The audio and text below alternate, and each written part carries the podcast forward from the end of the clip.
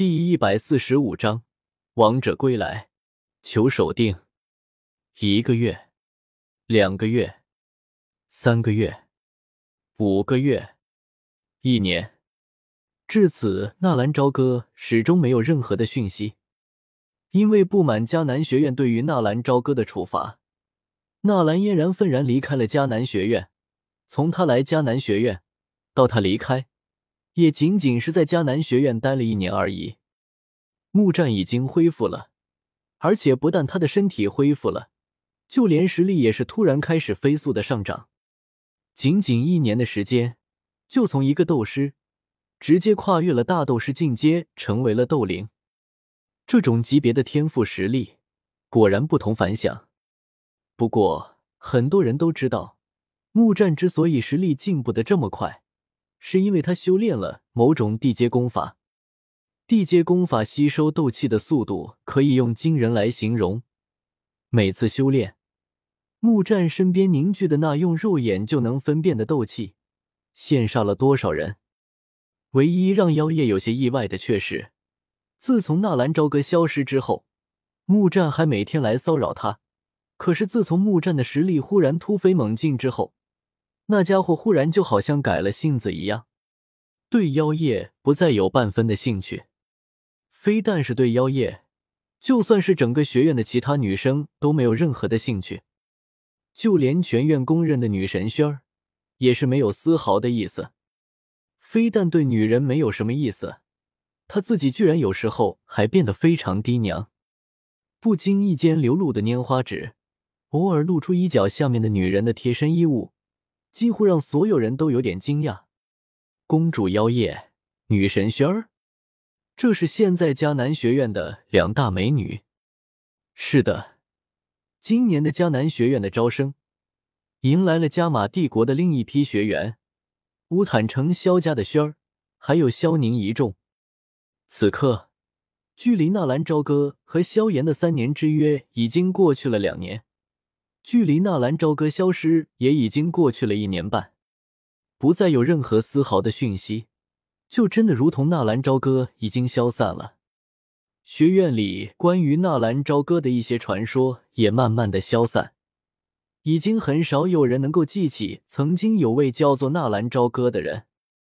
而此刻，在虎钳院长的办公室，吴天狼和虎钳正在对话。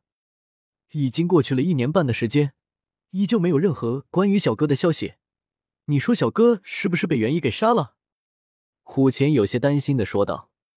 不会，吴天狼冷冷的说道，然后想了想，又解释道：根据当时在场的人所见分析，纳兰朝歌可以凭空召唤一只大蛤蟆，然后和那蛤蟆又是凭空消失的，所以他不一定就是死了。关于蛤蟆的事情，在原始森林里有战斗的痕迹。这说明那小子身边有魔兽守护。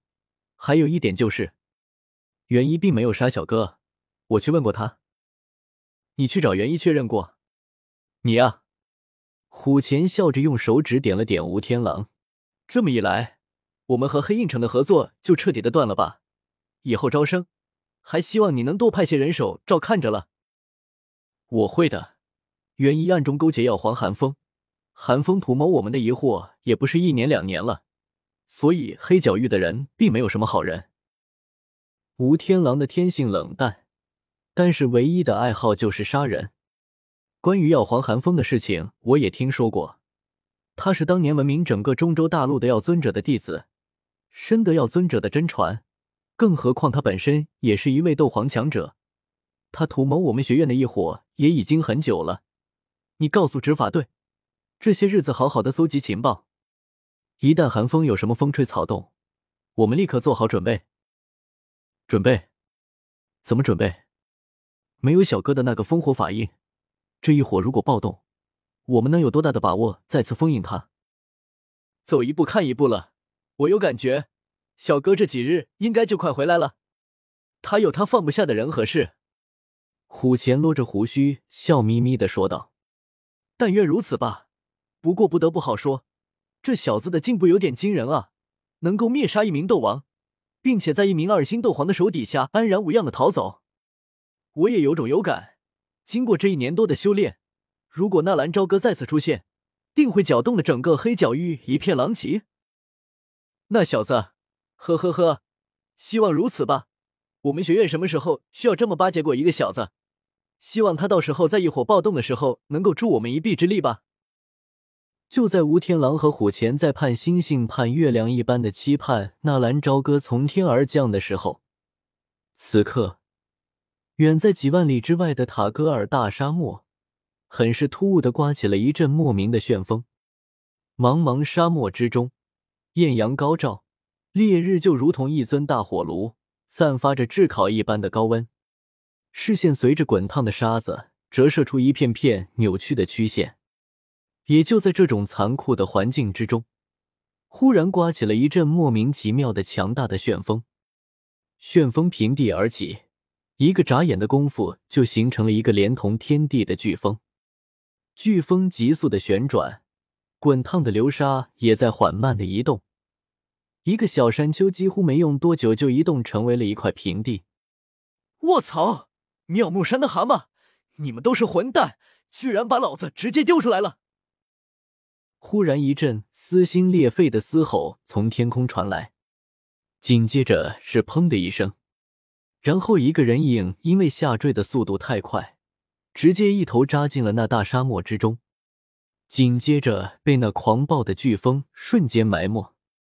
不知道过了多久，一直等到风平浪静之后，所有的一切都变成了一望无际的沙子，早就没有了原来的模样。